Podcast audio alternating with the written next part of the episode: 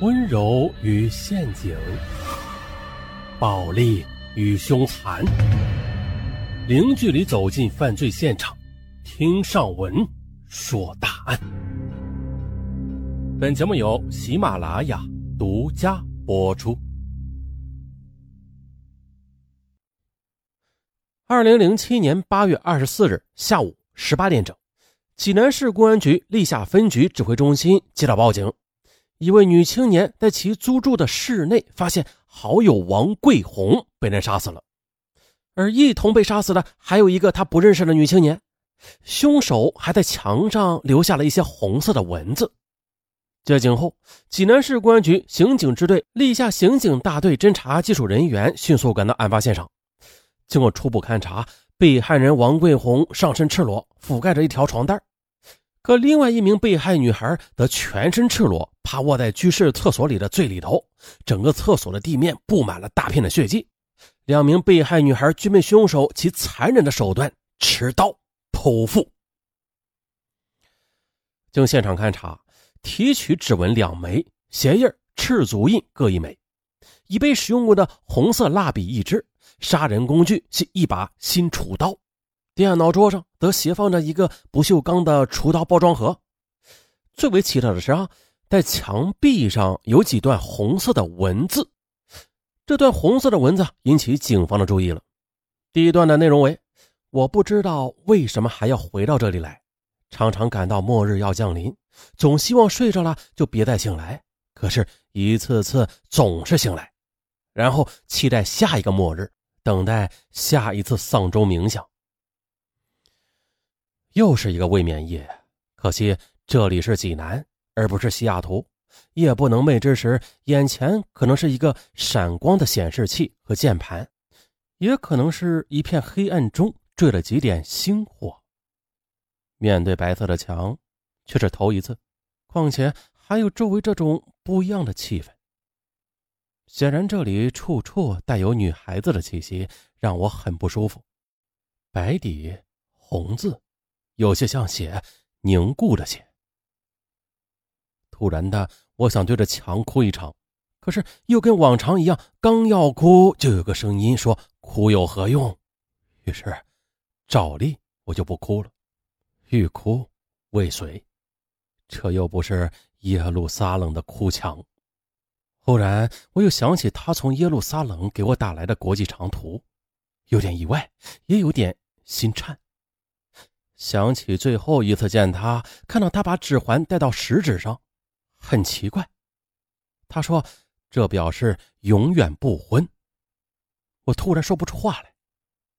记得很久以前，他给我短信，短信里说：“我把去年生日时我们一起买的 T 恤穿上了。”那是大四时的事了，没想到他还记得。还有。他那张用了很久的校园电话卡很落伍了，远不及现在的动感地带。可是他告诉我永不换号。打过一次，停机了。或许他回国之后还会用吧，我不敢确定他是怎么想的，也不敢去主动的试探或者表达了。也许我还有机会，甚至我觉得他似乎有点儿。回心转意，不好意思，自作多情了，还是算了吧，索性把关于他的所有的念头都灭掉吧。虽然会很难过，很矛盾，是吧？我也说不清。矛盾的不光我自己。电影《望乡》里，流落南洋的日本人，一提千山万水之外的故乡，就不免一阵心疼。可是他们却狠狠心扭过头去，不去看故乡的方向。故乡啊，爹娘啊，多少年来，多少次握着电话想跟他们说说话，可是心里却特别难过，总觉得无言以对，没脸说话。哎，不去想了。小丫头，她不知什么时候该学宗教学了。其实也没什么，本来西方哲学和宗教就有着扯不清的关系。也好，与其天天跟苏格拉底和亚里士多德就吵嘴，那还不如去耶路撒冷学会了希伯来文，然后去寻找所罗门王的宝藏呢。第二段内容为：我不是基督徒，可总觉得自己似乎有几种原罪，说不清。多少次看到自己被钉在十字架上，当然了，那是梦。噩梦总是记得清，可美梦却从来没有成真过。所以也就不知道好梦是不是异形。很爱听黑鸭子的好人好梦，不论歌词还是旋律。夜色朦胧，我却不知何去何从。我不是好人，可能。就不会有好梦吧？那天晚上睡着睡着，我就哭了。虽然没有声音，可身边的小恩还是感觉到了，因为我的脸和他的脸贴在一起。他说：“没想到你比我还傻。”我说不清楚自己为何会哭，他怎么理解的我，我也不知道。不一会儿的。他均匀的呼吸声轻轻就响起来了，我感到一丝安慰，比自己睡得好还要舒服。至少今夜他可以安眠。微微翘起了嘴角，似乎还在给我讲述他的美梦。那我就把它当镜子吧，就好比是通过镜子看到自己，在安然入眠。女孩的心思最好别去仔细探究，不光是心思，也包括他们所有的真实。这间屋子的主人好像叫……我记不清了。不过我知道，他的手机里那么多朋友跟他聊天，互致问候，甚至有个总叫他宝贝的洞洞。也许是男朋友吧。这些人，包括洞洞，应该不知道他的真面目吧？其实也不能说哪个真实，哪个不真，都是真实的。不过，面对两个绝无交集的人群罢了。其实自己何尝不是两个我呢？人前的我，内心的我，绝不是一个我。我在下沉，沉向无尽的黑暗深渊。就像以往多少次感觉到的一样，原以为做这一行当的女孩都是深居简出、与世半隔绝的，看来我想错了。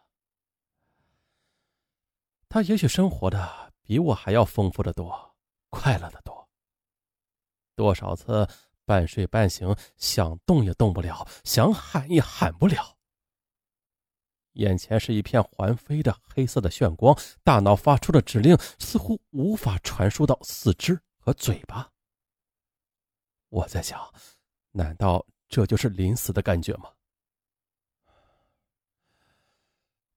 都让电脑给惯坏了，都不会拿笔写字了，写的鸡飞狗跳，估计让妈妈看见又要挨顿训了。小时候算是白练了。欧阳询和庞中华是谁，都不认识了。在学校学的东西差不多也都还给老师了。可惜，老师没有把学费还给我。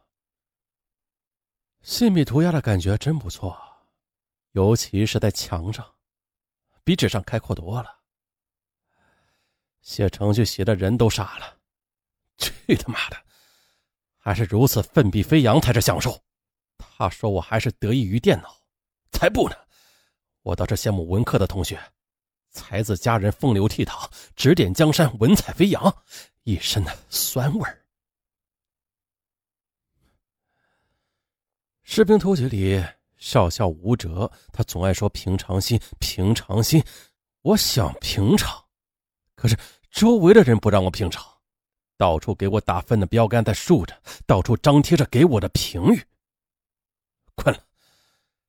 先睡了，愿所有的好人都有好梦。